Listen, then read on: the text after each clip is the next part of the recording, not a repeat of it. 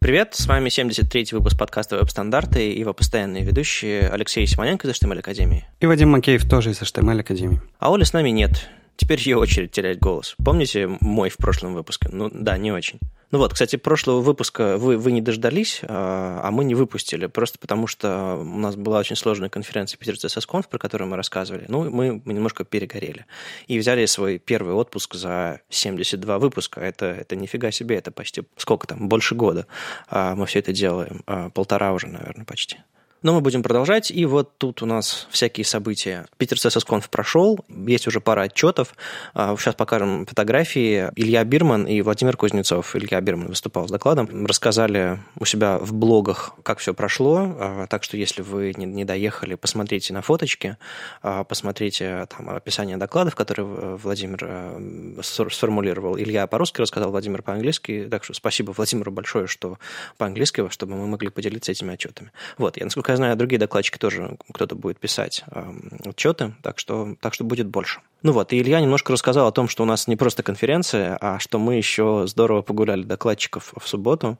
Что-то я не знаю, как так получилось, но довольно дождливая неделя э, в Питере начиналась, когда дождливая и так себе, обернулась какими-то обалденными солнечными днями как раз вокруг конференции, так что мы показали Питер как прекрасный солнечный город. Ну, мы же питерцы знаем, что на самом деле все не так. Ну вот, а получил, получилась экскурсия по крышам, э, по всяким пышечным, по всяким дворцам, э, соборам. В итоге все закончилось в парке Сосновка шашлыком, э, ну ладно, шашлыком, костром со всякими там жареными и так далее. Ну, в общем, да, утопили одну фрисби. Ну, в общем, все, все закончилось хорошо.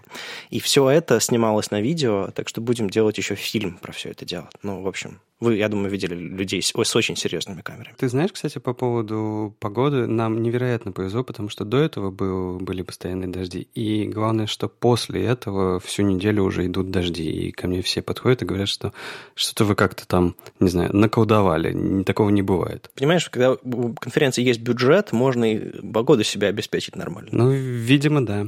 А ты ведь э, весь день на конференции провел на сцене. Как тебе вообще со сцены все это казалось? Знаешь, со сцены все было обалденно, но я ничего не видел, кроме сцены, на самом деле. То есть, я не знаю, я спустился пообедать, и, в общем-то, все. Ну, со сцены было ощущение, что то как-то все очень нереально. То есть я говорю по-английски, и меня понимают, в зале реагируют, и было ощущение, ну вот правда, было ощущение европейской конференции в том смысле, что а, все в зале понимали друг друга, хотя мы говорили вот на таком международном международном английском.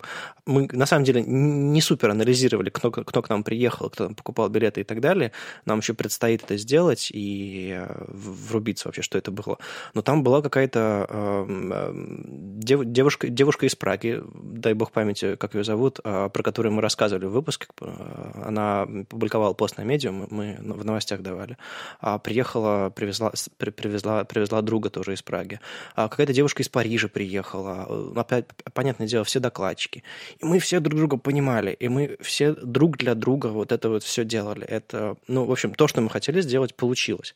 Я не знаю, что было за пределами сцены опять же, повторюсь, а, наверное, что-то тоже очень крутое. А, надо посмотреть фотки внимательно и, может быть, какие-то видео, которые там на бэкстейдже подснимали. Ну, кстати, то, что все друг друга понимали и говорили на английском языке, это и правда. Это ведь был эксперимент, правильно ведь? И, кажется, он оказался более-менее успешным. Ну, в общем, да, что хотели, то и получили. А в итоге, не знаю, мне кажется, все получилось так, как мы хотели. Конечно, там всегда куча мелочей, и, естественно, как организаторы с опытом мы видим какие-то там недостатки и все такое, что хотим исправить. Но мне кажется, праздник получился, потому что отзывы все, всех были прям, ну, я не слышал ни одной критики. В самое время вам, люди, которые вам не понравилось, ну, наверняка кто-то там есть, кто кому не понравилось, рассказать нам, потому что пока сплошные положительные отзывы, я вот прям переживаю. Ну, типа, не может же быть такого, да? Это как, помнишь, с теми самыми дизлайками у видео. Ну, это же невозможно. Нет, просто, ну, чтобы было честно, а то, знаешь, ощущение накрутки появляется. Да, так что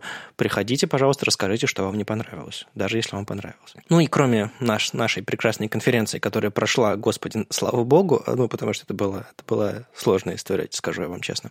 А, есть еще другие летние конференции. Одесса GS а, пройдет 1-2 июля. Они там собрали почти 40 докладчиков, и, в общем, я сам не доеду, но вы приезжаете в Одессе хорошо. У Львов JS а, есть только дата 26 августа, и они ищут докладчиков. А, меня тоже звали туда приехать. Не знаю, получится, не получится. 26 августа мой день рождения. А, может быть, отмечу его на сцене. Не знаю. А, надо, на самом деле, хорошую тему сейчас а, придумать, точнее, написать хороший доклад и подать заявку на Львов JS, раз зовут. Почему бы нет? Там тоже очень хорошо. Frontox тоже анонсировал даты, ну, то есть не анонсировал, они как будто бы утекли, я не знаю, непонятно. Короче, на странице событий, э, Яндекс событий есть э, дата, 16-17 сентября, поэтому планируйте ваше время. В Екатеринбурге Frontox э, это, в общем-то, такой очень-очень очень хорошая фронтендерская конференция. Я тоже думаю заехать. Уж не знаю, с докладом или нет, но, но, но точно надо, потому что хорошая штука. Ну и JSConf Будапешт одна из, мне кажется, вторая по величине а, вот такая, знаете, массовая европейская конференция после JSConf э, Europe а, в Берлине. Вот это вот тоже большая, которая из той же самой JS CSS Family.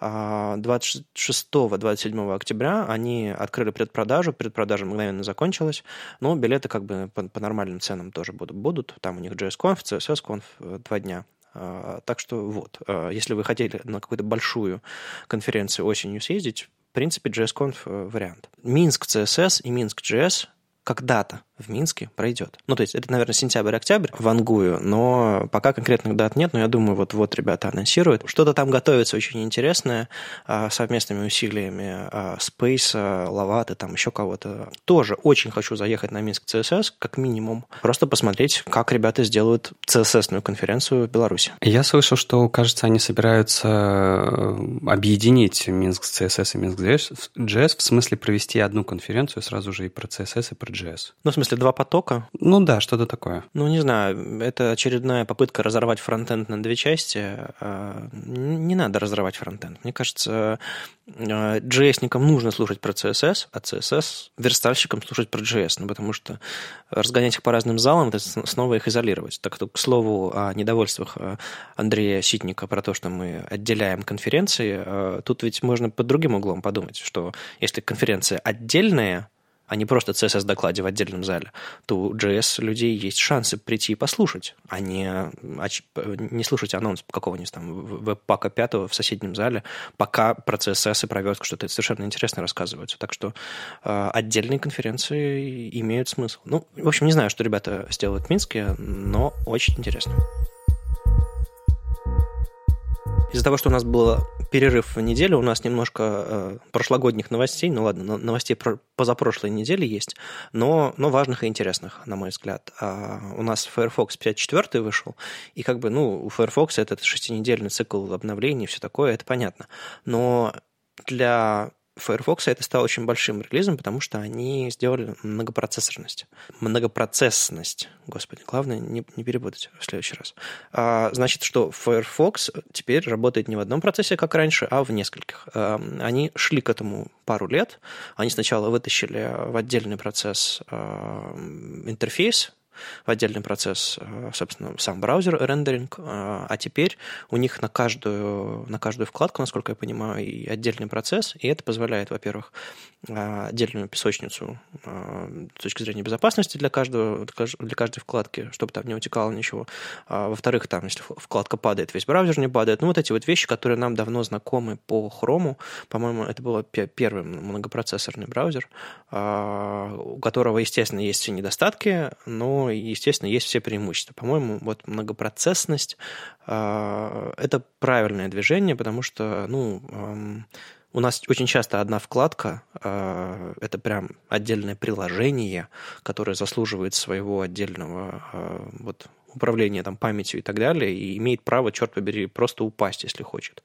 А вот раньше все это держалось в одном процессе и было как-то несколько старомодно. Вот ребята обновили э, свою свою архитектуру. У них есть небольшая особенность, в отличие от Chrome. Если Chrome запускает каждую вкладку в отдельном процессе, прям совсем каждую, то ребята из Mozilla решили все-таки ограничить это количество. У них четыре возможных процесса, в которых они запускают отдельные вкладки. То есть больше четырех не будет. Вот этот момент я упустил. Они сами говорят, что чтобы избежать излишнего расхода памяти. Ладно, тогда все не настолько радужно, как мне казалось. Ну, если им хватает, то почему бы нет? Главное, что Firefox переписывает свою архитектуру и становится современнее, а, потому что было ощущение, что они немножко замерли а, как браузер, а тут вот новости они одной рукой ненавидят остальные браузеры, другой рукой переписывают и делают хорошо. А, ну, ладно, хорошо. Ладно, что это для разработчиков значит?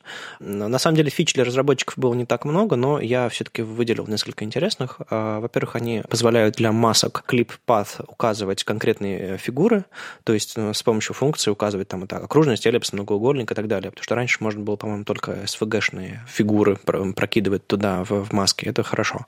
Это позволяет ну, как бы логику держать в одном месте, а не размазывать ее. И при прерывании CSS-анимации теперь э, отдельное событие Animation Cancel отправляется, так что тоже позволяет, опять же, гибко с анимацией возиться. И кое-что они сделали для Web Extensions э, важное. А, они позволяют теперь переопределять открытие новой вкладки из расширений. Ну, то есть э, представьте, что вы, не знаю, в каком-нибудь хроме открываете вкладку, и то, что там появляется, легко может быть заменено расширением. И есть всякие расширения, которые вместо стандартных там поиска и там превьюшек страниц, на которые вы ходите часто, показывают что-то кастомное. И вот эта вот возможность настраивать браузер такую вещь появилась и в Firefox, и это, мне кажется, важный шаг, потому что, ну, как бы это очень такой распространенный use case. Если браузеру не просто хочется, знаете, новые кнопочки влепить на панельку, которые там открывают в подушке, очень примитивное а, такое extensions API, а хочется сделать что-то такое, что прям настраивает браузер. И это прекрасный, прекрасный use case. Я сам, на самом деле, э, в Chrome пользуюсь а, расширением, которое управляет новой вкладкой и открывает там ничего. И это моя любимая тип вкладки, в которой ничего нет. Она открывается максимально быстро. Ну и эти Web Extensions, это новый э, формат расширений, который поддерживает Firefox, ну, на основе Chrome, модели Chrome. Теперь еще поддерживает собственные протоколы. То есть вы можете слушать с помощью расширений, э, не вызвалось ли э, какой-то протокол внутри страницы типа IRC, Mail2 и так далее. И, соответственно, прокидывать эти штуки снаружи браузера, э, допустим, не знаю, открывать почтовый клиент или, наоборот, перехватывать открытие почтового клиента, не знаю, в каком-нибудь э, Gmail. Или, например, у меня есть расширение собственное, которое отправляет текущую страницу в, в Task Manager Things. Оно специальный системный протокол Things вызывает, и, судя по всему, этим, теперь то же самое можно будет сделать в Firefox, так что надо будет портировать мои расширения, и, может быть, они даже заработают. Ну, в общем, спасибо Марату Тоналину, что снова рассказал нам, что нового в, а, в Firefox, и это, знаете, не просто перевод а, официальных релизов. Марат упарывается и увлекается и интерпретирует, и сам, сам проверяет какие-то вещи, которые ему важны. Так что спасибо, а то а иначе все так любят Chrome, что, в общем-то, про остальные браузеры мало что слышно. Ну и еще в Firefox появилось уже на этой неделе кое-что важное в пятницу. Новый инспектор раскладок появился в Firefox Nightly. Помните, я говорил, что я открываю Firefox для того, чтобы посмотреть, а, как гриды а, располагаются на странице, ну, когда что-то на гридах пишу, а, потому что там очень был классный инспектор гридов. Так вот, они э, сделали отдельную вкладку, э, точнее, ну, развили эту отдельную вкладку и засунули туда весь инспектор раскладок. Если сейчас э, вам приходится включать каждый отдельный грид э, отдельным, э, отдельным образом, теперь можно включать все гриды на странице, теперь можно управлять тем, что показывается, что не показывается, когда вы инспектируете что-то. И гриды, вот это, вернее, инспектор, это сеточка, которая кладется поверх страницы, она теперь уважает трансформации, то есть если вы, там, не знаю, масштабируете что-то или, или перекашиваете или там, э, ну, в общем, каким-то образом сдвигаете, а теперь э, это все прокидывается и в этот инспектор тоже, что, в общем, очень удобно, потому что я тут пытаюсь а, делать раскладки всякие более сложные, где хочется использовать ну, там, масштабирование, приходится додумывать, как она выглядит, потому что Firefox с таким не справляется. Теперь, теперь все должно быть хорошо. В общем, они мало того, что единственный браузер, в котором, который позволяет инспектировать гриды, так они еще сделали новый шаг и в этом направлении продолжают лидировать. Я жду, наконец, что что-то похожее появится в, в, в Chrome и в Safari, потому что, насколько я знаю, вот эти направления у них развиваются параллельно, то есть то, что появляется, не знаю, в Chrome, в, в Safari не появляется, они параллельно разрабатывают в двух разных ветках инспектор. Так что мне интересно посмотреть, насколько удачно этот инспектор сделают ребята из Apple, потому что мне нравится эргономика их инспектора, а вот в Chrome больше фич. А, так что я периодически заглядываю в Safari, чтобы посмотреть, что там нового, и мне каждый раз нравится больше именно вот эргономические. Мне хочется, знаешь, чтобы они не останавливались на гридах, а, ну, не знаю, можно же похожее сделать и для флексов? Ну, насколько я понимаю, у флексов нет какой-то сетки, флексы просто, ну, как бы элементы. А, условно, если ты делаешь float left, float right, а, они раскидываются по краям. Вот то же самое, также ты можешь инспектировать флексы, которые тоже, типа, раскидываются по бокам. То есть там нет ничего специального. А вот в гридах есть вот нюансик. Нет, ну тут понятно, но хочется э, именно вот такой визуализации, потому что как мы раньше вот до всех инспекторов инспектировали сами, вот такие блоки, даже, окей, inline блоки, флоты и так далее, мы просто включали им, я не знаю, фоны, бордеры, аутлайны и как бы делали вот эту же визуаль, визуализацию на странице самостоятельно.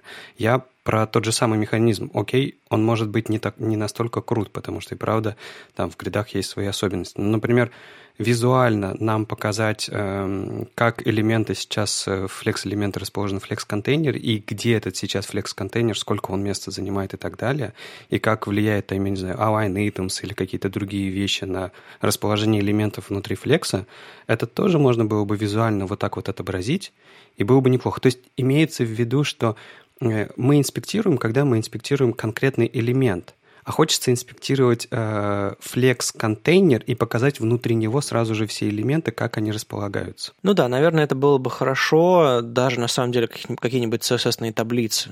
Они ведь включают магию всякую. Если ты инспектируешь какой-то элемент, и у него какой-нибудь table cell, он, там ведь вокруг еще всякая магия наворачивается, и даже для этого было бы неплохо сделать. Ну да, на самом деле сделать что-то универсальное для лейаута э, было бы классно. Но они на самом деле сделали этот шаг, а у них это уже считается не просто инспектором грида, а инспектором лейаута. То есть э, все системы лейаута, которые существуют, они как бы засунуты в одну вкладку, и там есть вот эта вот э, стандартная блочная модель, есть всякие настроечки, надеюсь, что они пойдут дальше, да. Ну, еще пошли дальше ребята, которые показали нам гриды. Это, собственно, Microsoft. Они в 10-м Internet Explorer показали нам гриды за префиксами, вот базовые. А, кстати, был вопрос от Алексея Хременко на Питер CSS мол, «Э, я знаю, что гриды пришли из Silverlight. И я такой, чего? Выяснилось, что и правда. Э, Microsoft, когда забросили E6, об этом уже рассказал Патрик Кетнер, когда ему вопросы задавали. Microsoft, когда забросили E6, когда они, не знаю, победили интернет и получили свои 90 с чем-то процентов, они э, подумали, окей, интернет наш, что будет дальше? И вложили все усилия в развитие Silverlight. И э, долгое время Silverlight педалили, педалили, и на самом деле много хорошего внутри сделали, что потом пришло в браузеры. В частности, э, гриды. Они, это была система раскладки внутри Silverlight. Алексей спрашивал, может, что нового еще из Silverlight э, запилите в веб? А Патрик сказал, вот не знаю, пока, пока это единственный вариант. Так вот, та самая реализация в Edge, она была старенькая, она была за префиксами и не соответствовала спецификации. Как мы уже обещали э, в прошлом выпуске, судя там по, по, по случайным твитам, в свежей сборке Insider Preview Windows появилась, собственно, реализация. Она уже без префиксов, но еще за флагом.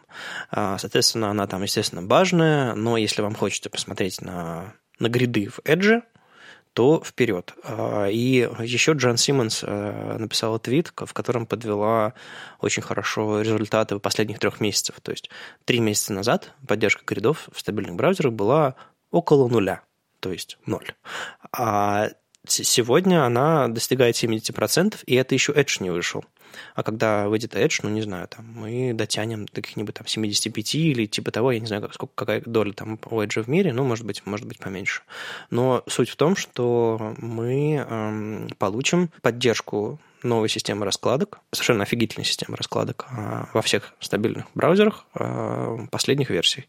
И остальное это только вопрос того, насколько эти браузеры уходят, но учитывая, что у нас тут а, очень серьезный тренд вечно зеленых браузеров, что там даже Apple выпускает обновление Safari не раз в год, что уже само по себе, то, может быть, не знаю, в следующем году надо уже будет, будет флексы хранить. На самом деле в практике флексы хранить не нужно, флексы нужно использовать в полный рост, и э, об этом я записал свежий выпуск шортов э, недавно. На самом деле мы тоже даже в шортах сделали перерыв, потому что, ну опять же, Питер CSS Conf э, было тяжело. Но в, в последнем выпуске рассказали про, рассказал про флексы, э, что, мол, кому они нужны. Э, ну, правда, к нам пришли и задали вопрос, кому они нужны, если я на сайтах не вижу, там все на флоутах, новые сайты, новые, новые проекты, а там все по-прежнему, там чуть ли не на таблицах. И, собственно, я рассказал, из чего состоит Flex, как он устроен, зачем он нужен, и, ну, мол, не нужно задавать странные вопросы, нужно просто использовать. А, а если уж нужно что-то делать, то можно вполне себе фалбэчить там на CSS таблице, на флоуты. И, ну, короче, уже скоро флексы окажутся не нужны. Может быть, пора научиться уже им, потому что, ну, на самом деле, довольно большая часть а, флексов – это вот этот тот самый box alignment, когда вы э, определяете элементам, как им располагаться по разным осям, а, и если вы, как не знаю, учите флексы, используете активно флексы, то этот box alignment вам пригодится даже когда флексы перестанут быть актуальны для, не знаю, для 100% случаев и станут актуальны только для всякой мелочи, а, а гриды для, для, раскладок страницы, вам все равно знание box alignment очень сильно пригодится. Поэтому не тормозите, а, флексы нужны, а, вам нужны, чтобы страницы верстать удобно. Вот. А мы продолжим э, с шортами. У нас уже, опять же, пошла волна новых вопросов, так что будем писать следующие выпуски. Ну и мы не просто рассказали про флексы в шортах, а мы еще кое-что в Академии сделали полезного, чтобы вы сами, сами почитали. Ну да, мы решили э, открыть два наших платных курса по флексбоксам э, на недельку доступными для всех. То есть, в принципе, э, когда этот подкаст выйдет, у вас даже будет еще какое-то время, пару дней буквально. По- по-моему, мы до среды это сделали. Попроходить э, курсы по флексам у нас. Э, чем они там хороши? То, что там повсюду практика, то есть э, вы примерно быстро играете с тем, что у вас есть. Там очень, очень хорошо разобрана вся теория на русском языке. Почему там строится так, а не как не по-другому, какие формулы расчета там и так далее. Ну и это, конечно же, все в игровой форме. То есть э, вы там бегаете за енотиками, за котиками, ну и так далее. В общем, как обычно, в игровой форме.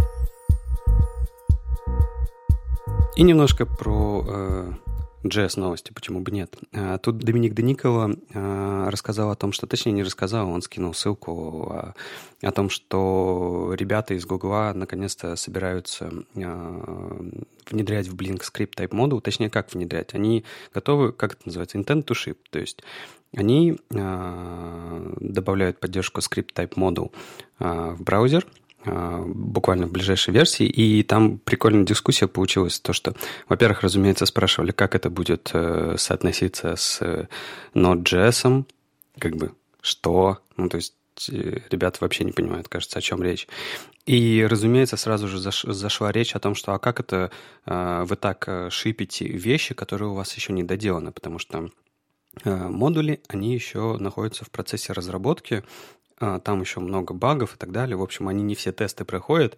И вообще-то э, политика хрома, она не предполагает э, шиппинг таких вещей, пока они не доделаны, пока они не проходят тесты. Но эм, Доминик как раз-таки вот в этом треде описывает эту ситуацию, почему так происходит. А они решили так сделать, потому что э, Safari, э, Safari э, уже так сделал, и реализация в Edge и Firefox тоже есть. У всех они важные, и все это уже э, внедрили в условно стабильные версии. Ну, то есть как-то это закрыто все, но тем не менее э, недоделано. То есть вы можете это получить, но там оно не доделано. Поэтому они подумали, а чем мы хуже, пускай мы тоже как бы это все выложим. Почему бы нет? Ну и важный момент, э, это касается только лишь э, HTML тега, скрипт и, его нового атрибута type model. То есть э, каких-то каких-то изменений в самих модулей, то есть э, именно в JS-реализации, э, пока не было. Но это не первый раз, когда ребята пытаются зашипить что-то э, не готовое, так что, в общем-то, Ничего страшного, видимо, слишком опасного в этом нет, потому что не кажется, что это какой-то супер API, который сейчас будет резко все использовать, потому что, ну, как сейчас используют модули? Они их всех, э, они же все собираются веб-паком, и живых модулей, мне кажется, пока еще в живом мире нет так что ничего страшного. Ну да, это правда, и оно никак не ломает обратную совместимость, поэтому никто случайно не сломает весь интернет. В принципе, это окей, но ведь всегда появлялись сначала префиксы, потом флаги, как раз-таки для того, чтобы люди не увлекались этим, потому что, ну вот сейчас какой-нибудь разработчик прочитает, что э, Type Model уже зашиплен в Chrome, и все, и начнет пользоваться. Ну, то есть ты предлагаешь э, выпустить э, скрипт Type WebKit Module, да, с, с префиксом? Не, ну вот в этом и проблема, что в HTML нет такой штуки, которая как бы закрывает это все. Нету префиксов, и вроде как HTML-теги не закрываются э, флагами, или это возможно сделать? Вот, не знаю, нет, поддержка конкретных тегов закрывается флагами, я думаю, конкретных фич. Но, насколько я понимаю, э, атрибут type module, э, он отсекает браузеры, которые не поддерживают этот тип поэтому вроде бы как э, эти штуки не должны работать, а, и проблем быть не должно тоже. Ну да, в теории. Ну да, а практика, она злее, чем, чем наши все эти чаяния и надежды. И тут еще э, третий веб-пак показался, и вы, наверное, кто не сильно следит за ситуацией, удивитесь о том, что, ну, подождите, мы же, мы же кучу лет ждали веб-пак второго, он вышел, мы только начали радоваться, и тут буквально через какое-то количество месяцев третий веб-пак.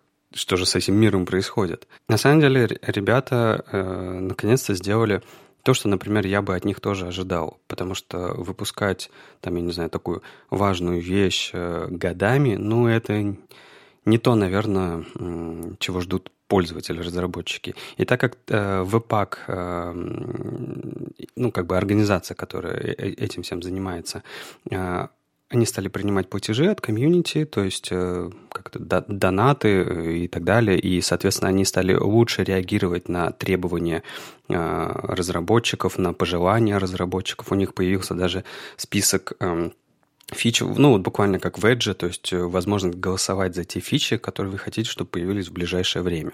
Поэтому э, они решили делать более быстрые циклы, то есть меньше, меньшее количество фич переделок э, выпускать, но делать более быстрые э, релизы. И мне кажется, это, это правильный подход. Это на самом деле типичный синдром э, подросткового взросления, когда э, все вот так нестабильно, непонятно. А когда начинаются релизы часто и нормальные, но это уже значит взрослая серьезная технология. Ну, то есть тот же самый Angular. Типа, сколько мы ждали там второй, второй версии, а для всех это была страшная драма, использовать, не использовать, там, переходить, не переходить. Для некоторых это было слишком поздно, все уже перешли на другие там, э, не знаю, фреймворки. То же самое с веб-паком как бы никто никуда не переходил, но э, было ощущение нестабильности и сырости. А когда частые релизы с понятными ченджлогами и как бы с настоящим симвером, ну, в общем, значит, все, взрослая система, вперед, поехали. А вот нам бы еще, ладно, не то чтобы я пользователь активный, но нам бы еще с бутстрапом такую же историю сделать, чтобы он обновлялся, не знаю, итеративно, я бы сказал. Ну, там они, видишь, э, если говорить про Bootstrap, они в каждой, в каждой версии, э, по сути, переписывают полностью Bootstrap. Это, это как бы слишком, слишком жирно. Ну да, мне кажется, что конкретно с Bootstrap, конкретно с такими большими проектами, э, когда проект нестабилен, когда у него нет постоянных мейнтейнеров, постоянных источников дохода для этих мейнтейнеров, появляется, получается так, что типа э, освободилось, не знаю, пару месяцев для работы, раз, раз, раз, и у нас получился релиз. А потом, не знаю, в течение года времени нет. А когда у проекта стабильная компания, когда у проекта стабильная команда, когда есть конкретные майлстоуны, когда есть время на этот проект, когда он важен для отрасли, он развивается более итеративно, более атомарно, что ли. Ну окей, тогда давай, э, что же в паке третьем-то появилось? А, они, ну, разумеется, там поработали, поисправляли баги, поработали над улучшением производительности. Это, в принципе, а, мне кажется, все всегда стараются этим заниматься. Но они выделили две фичи, такие большие, которые они сделали в этом релизе, и которые как раз-таки и просили а, разработчики больше всего. Ну вот в их голосовалке. Это, во-первых, э, scope hosting. Это штука, ну, если вы знаете, когда вы делаете модули, э, и бандлите это все веб-паком, то веб-пак каждый модуль оборачивает в анонимную функцию, чтобы, э, чтобы Э, у вас был внутри свой собственный скоп, чтобы переменные с друг другом никак не контачили. Но, соответственно, если вы делаете вот таких очень-очень-очень много, у вас очень много в каждом бандле модулей, ну и этих бандов много, то получается очень много этих анонимных функций, и внутри они изолированы друг от друга. Но это не всегда хорошо. Более того, это нехорошо в плане производительности, потому что такой код эм, парсится и выполняется гораздо медленнее, чем чем если бы мы убрали эти анонимные функции. Так вот, Hosting позволяет вам э, внутри банду э, оставлять все в рамках одной анонимной функции, то есть все ваши модули будут подключены в одной анонимной функции. И для этого есть отдельный модуль, то есть это не работа веб-пака по умолчанию, есть отдельный плагин, который вы можете подключить к своему веб-паку, он называется Module concatenation плагин, и он как раз-таки будет это выполнять. И ребята правильно замечают, что в принципе а, этим уже давно занимались другие а, собиратели модулей, то есть Clojure Compiler, RAW.js, поэтому они тут просто повторили опыт а, других ребят. Ну и, разумеется, показали тесты, замеры, разумеется, это все стало быстро, меньше, занимать место там, и так далее. Ну, в общем-то, логично все. И вторая штука, а, если вы помните, в паке первом, а, да и сейчас эта функция существует, require ensure, которая позволяет вам подгружать, а, асинхронно подгружать дополнительные модули и вызывать их внутри вашего бандла там или я не знаю чего. И чтобы поддержать вот эту всю идею с ES-модулями внутри веб-пака, когда они переходили на импорты и экспорты вместо CommonJS, и когда у них появлялась динамическая функция импорт, как раз-таки по спецификации, которая, по спецификации ES-модулей, которая, которая вам позволяет асинхронно загружать какую-то штуку, и когда она загрузится, вы можете делать что-то там дальше. Так вот, э, когда они переходили условно с запуска асинхро... подгрузки асинхронных модулей через Require Ensure на импорт, они потеряли достаточно важную вещь. Э, в Require Ensure всегда можно было указать название э, вашего чанка – то есть вы всегда могли сказать, как именуются ваши чанки, чтобы вам легче было э, с ними работать, понимать, что откуда идет и так далее. Так вот, в импорте, разумеется, они это потеряли, потому что спецификация не подразумевает таких вещей, что вы можете именовать какую-то непонятную сущность. И второй фичей в третьем веб-паке они добавили, как они назвали их, магические комментарии. Это когда вы, когда вы вызываете э, функцию импорт вы можете перед названием модуля указать в комментарии в специальном синтаксисе название вашего чанка, и оно будет использоваться ровно так же, как использовалось раньше в Require, в require Ensure. А, ничего такого, мне вообще комментарии кажутся плохой идеей, но а, они решают эту задачу, поэтому почему бы нет? Ну, я согласен с комментариями, что это очень стрёмная, стрёмная модель, что, допустим, все редакторы считают комментарии чем-то, тем, что не исполняется, тем, что парсится, но не исполняется. А тут они становятся управляющими конструкциями, и, соответственно, подсветка синтаксиса, э, опять же, незнакомые, если человек не знаком с конкретно этим синтаксисом, он может удалить фрагмент кода, посчитая его незначимым. Так что вот, не знаю, в PostCSS пытались комментарии использовать, еще в других системах. Ну, по-моему, грустная история. Ну, ну в данном-то случае, э, ну, это важно сказать, это не управляющие конструкции. Если ты удалишь, в принципе, ничего не испортится. Это скорее эм, организационные вещи. То есть, э, если у тебя не будет и, э, твоих имен у твоих чанков, они будут просто рандомными. В этом ничего страшного нет, то есть у тебя ничего не ломается. То есть это не управляющая конструкция, это больше э, вспомогательная вещь, э, которая, которая, опять же, работает не то есть в редакторе кода тебе этого не нужно видеть и знать. Это работает в момент компиляции этого всего дела. Но это все равно, не, если не управляющая, то значимая конструкция, а комментарий не должен быть значимой конструкцией, которая используется после. Ну да, это такой промежуточный вариант, согласен. Ну и, и они сразу рассказали о том, что же, что же дальше, а, потому что они собираются точно так же стараться выпускать релизы а, часто, смотреть на фичи, за которые вы голосуете, поэтому если вы что-то хотите, чтобы появилось в веб-паке, там идите на специальную страничку, у них а, в тексте она есть, и голосуйте за те вещи, которые вам важны.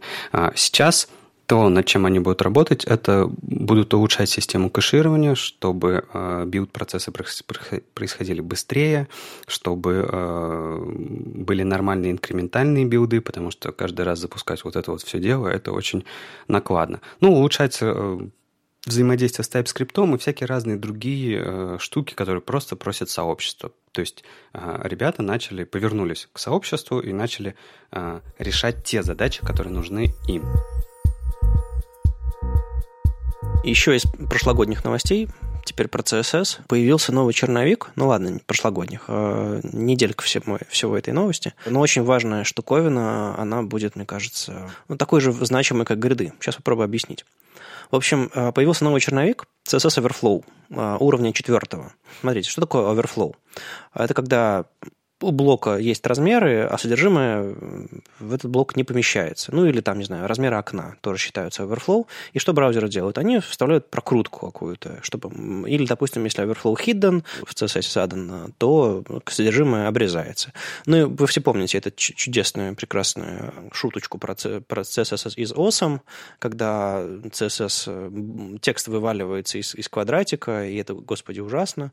Ну, на самом деле, э, все не так ужасно, и эта шутка шутка уже не смешная, потому что из-за этой спеки все стало круче. Ну, самое базовое, что, то, что в этой спеке появилось, это управление э, прокруткой. Точнее, э, там где прокрутка появляется, а, как она выглядит, как, сколько она места занимает и так далее. Это все, этим всем можно будет управлять с помощью нового свойства scroll bar gutter. А, можно говорить stable, always, both, force и так далее. Ну, то есть раньше эти штуки а, были на откуп браузеру отданы, теперь контроля появилось больше. То есть не стопроцентный контроль, как во времена там, E5 управлять расцветкой скролл-бара. Нет, сейчас все скролл-бары перешли к модели исчезающего скролл-бара, но если вам всегда нужно его показывать, вы можете указать это. Ну, в общем, эм, классное, классное новое свойство, но как бы сенсации никакой особо нет, наверное. Гораздо более важное свойство continue. Э, оно собственно, описывает, куда пойдет контент, что будет происходить с контентом страницы, с контентом блока конкретного, которому это применено, когда ему не хватает места. Если старинная история э, с этим была связана, что, мол, continue paginate, ну, то есть продолжаясь на отдельных страницах. И эту историю давно развивали э, там тот же самый Хокон э, Виум Ли, еще, еще ребята какие-то работали над тем, как делать печатные представления страниц, как там э, книги на CSS делать и так далее. Ну, это вот старинная история. Но сейчас появилось новое значение, вернее, ну, появилось само свойство, и понятно, что paginate, что содержимое, которое не помещается в рамки текущей, допустим, страницы, оно появляется на, на новой странице. И, соответственно, эм, этой новой страницей можно управлять, где она появляется, как она выглядит и так далее. А, то есть содержимое автоматически разбивается на части. Это, это клево, здорово, но как бы страница – это немножко другая история. У нас тут веб-приложение, у нас тут другая немножко история. И тут я хочу сделать маленький такой э, экскурс в прошлое и напомнить, что на самом деле у нас уже есть механизм очень похожий, э, мультиколонки. Когда мы, э, у нас содержимое не помещается в одну колонку, а мы указали количество колонок, например, а браузер автоматически разбивает на такие, знаете, то ли псевдоэлементы, то ли еще что-то такое. Ну, грубо говоря, создает блоки, из которых, между которыми текст перетекает. Так вот, у свойства continue э, нового свойства есть значение fragments, то есть части. И эти, на эти фрагменты, собственно, э, блок начинает разбиваться, когда текст не помещается. И каждому такому фрагменту, который появился после того, как мы объявили continue fragments, и текст, ну, контент не помещается, каждому этому фрагменту можно дать псевдоэлемент, обратиться к этому псевдоэлементу каждого, каждого фрагмента по nth фрагмент. То есть самый первый, в котором, собственно, текст начался, будет nth фрагмент 1, потом будет nth фрагмент 2 и так далее. Ну, то есть как у нас с nth child, примерно так. Но дело в том, что у вас ведь как получается? У вас один большой, допустим, параграф текста огромный, и если вы зададите размер блоку, и текст в него не поместится, а браузер начнет создавать точно такие же блоки снова и снова и снова, пока весь текст, который у вас есть, например, или какие-то блоки, там еще что-то такое, неважно, тут дело не в тексте, не поместится во все эти псевдо, псевдоэлементы. И когда поместится, у вас создастся n количество этих фрагментов, и к каждому n фрагменту можно будет обратиться и сказать, как он выглядит. Но по умолчанию они наследуют стиле э, самого первого фрагмента, поэтому если вы указали блоку, там, допустим, не знаю, синюю рамку, э, то блок, разбившись на фрагмент, каждый этого фрагмента обретет ту же самую, допустим, синюю рамку. А, в общем, совершенно обалденная вещь. Но смотрите, тут получается, что для того, чтобы все это заработало, нужно, чтобы текст не поместился. А текст не помещается, когда, не знаю, у блока какие-то размеры заданы. А, соответственно, размеры можно задавать в чем? В пикселях, ну, как-то не очень. А вот появилось новое свойство Max Lines, которое позволяет, допустим, не знаю, в первом фрагменте указать три строки, мол, в первом фрагменте будет три строки текста какого бы он размера ни был. То есть, если там увеличиваете размер текста, уменьшаете размер текста, там, добавляете какие-то блоки, три строки поместилось, окей. Четвертая строка пойдет в следующий блок. И это прям, ну, мечты верстальщиков со времен, со времен вообще появления издательских систем. Естественно, все это работает в, во всех этих пейджмейкерах, во всех Adobe InDesign и так далее. А, и вот, наконец-то, все это добирается до веба. Верстальщики всегда мечтали получить э, контроль вот такой над контентом, над его, над моментом, когда он не помещается. И, ну, кажется, этот, этот момент придет. Ну, то есть, выглядит совершенно обалденно. Я не знаю, когда это появится и где это появится. Но судя по тому, что один из редакторов спеки, а, Дэвид Барон из Mozilla, а второй Флориан Ривол, а, который работал и над Mozilla, и над какими-то веб делами. Ну, в общем, это не случайные люди, и э, наверняка это появится первым в Mozilla. Давай я покритикую, хочешь? Дело в том, что я просто посмотрел немножечко назад, потому что, ну, как бы модуль модуль 4 — это круто. А что же было с предыдущим модулем? И дело в том, что предыдущий модуль -то так и он working draft все еще. И модуль Level 3 Overflow модуль Level 3 появился в 2013 году. И там тоже были э, предложения про фрагменты и так далее. И если посмотреть э, его текущий статус, он до сих пор в working draft, но там уже сказано о том, что фрагменты это слишком, слишком э, сложная и новая концепция, поэтому мы ее перенесли в четвертый уровень.